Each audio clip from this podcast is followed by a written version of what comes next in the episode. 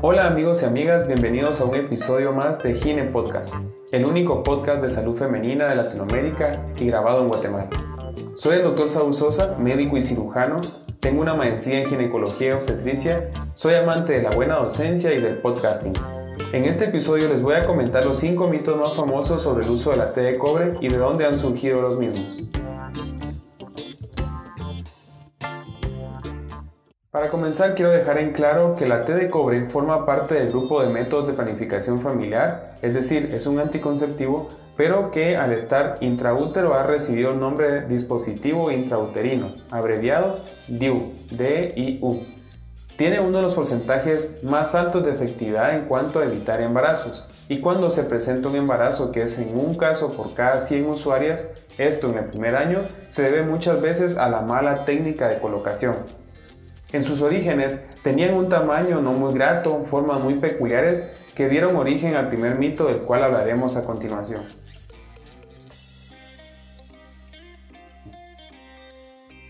Mito número 1. La T de cobre se encarna. Como les mencionaba en la introducción breve que hemos hecho acerca de los dispositivos intrauterinos, en sus inicios estos dispositivos o incluso la misma T tenían formas un tanto raras, algunos simulaban arañas, otros tenían forma como de serpiente, algunos tenían forma de espiral, entre las más famosas. Esto generó que en algunos casos se registraran pacientes que habían tenido problemas para poder retirarse de este dispositivo y por lo tanto se creó el mito de que se encarnaban a nivel uterino. Actualmente no hay de qué preocuparse, debido a que la T de cobre mide aproximadamente 3 centímetros de largo por 2 centímetros de ancho al estirar por completo lo que son los brazos.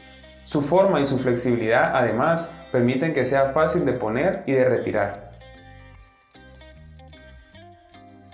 Mito número 2. La T de cobre es abortiva.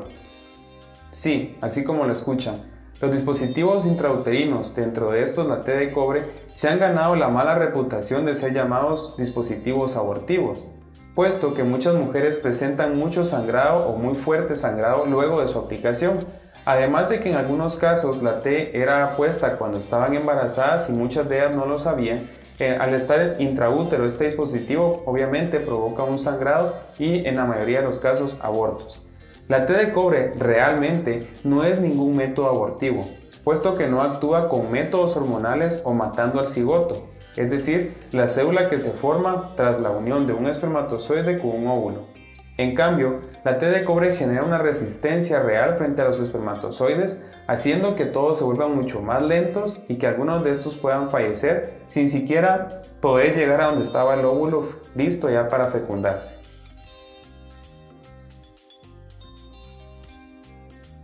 Mito número 3. La T de cobre produce cáncer. Quizás este es uno de los mitos por los cuales en algunos años los dispositivos intrauterinos y la misma T de cobre dejaron de utilizarse mucho. En este caso, este mito surgió luego de que se explicara cuál era el mecanismo por el cual la T de cobre trabajaba o hacía su función, explicando que era por una oxidación, esto fue mal interpretado, suponiendo que lo que se oxidaba era el cobre que tiene en su contorno y que esto ayudaba a que se diera cáncer de útero y de cervix. Hoy en día sabemos que el 99.8% de los casos de cáncer cervical y uterino son provocados por el virus del papiloma humano, transmitido únicamente a través del contacto sexual y que el mecanismo de la de cobre, pues obviamente si es una oxidación, es decir, retira moléculas de oxígeno de los espermatozoides llevándolos a una muerte temprana, baja movilidad y por lo tanto impidiendo que produzcan un embarazo. Mito número 4. Los DIU producen cambios de peso y de la piel. Este mito surgió puesto que dentro de la familia de los dispositivos intrauterinos existen dos, los llamados Yaides y Mirena, los cuales tienen la forma de una T o una Y, pero que contienen en lugar del cobre un compuesto hormonal. Este compuesto se llama levonorgestrel, que es el mismo que utilizan los famosos palitos o yadel que se utilizan a nivel del brazo el cual sí tiene registro de que puede aumentar el peso, hay variaciones de color de piel y molestias como sangrados irregulares, entre otros, así como el dolor de cabeza y de pechos. La T de cobre, en cambio, no genera estos cambios, pues no contiene ninguna hormona, así que pueden estar tranquilos y tranquilas con el uso del mismo. Para concluir con este episodio, queremos recordarles que publicamos contenido todos los días lunes, el cual puedes acceder a través de 8 plataformas de podcast o bien mediante nuestra web www.drsaulsosa.com. O puedes buscarnos en nuestras redes sociales. Agradecemos desde ya que estés aquí acompañándonos hasta este quinto mito. Mito número 5. La T de cobre lastima a los hombres. Este mito lo he escuchado mucho en mi consultorio. Tienen miedo. Parejas utilizan este método anticonceptivo. Y es que pensar que nuestra pareja tiene un método o un dispositivo eh, dentro de lo que es su vagina o el útero, que es como se imagina muchas veces, podría generar cierto estrés, puesto que pensamos que al tener relaciones sexuales podríamos sufrir alguna lesión en nuestro miembro. Esto es algo nada probable, a menos que esté fuera de su sitio en el dispositivo intrauterino, que lo encontremos ya a nivel de vagina, y esto es algo que es muy molesto para las mujeres y para los hombres, por lo tanto siempre se requiere un control.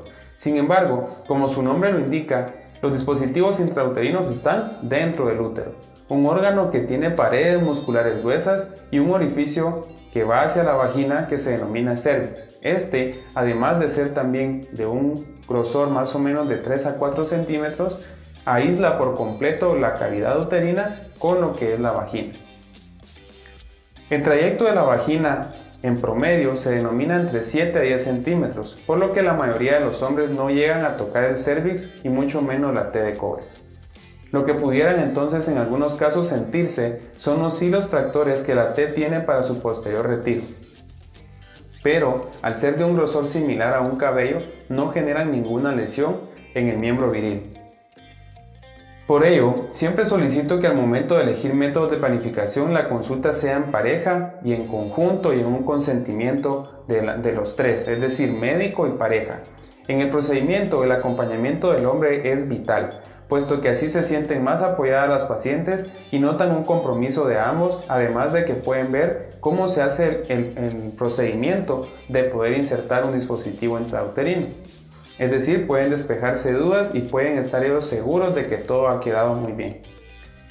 Esperamos entonces que este episodio haya sido de tu agrado. Compártelo en tus redes sociales con tus familiares o amigos. Generemos una cultura de información. Soy el Dr. Saúl Sosa y este fue Gine Podcast. Hasta un próximo episodio. Bendiciones.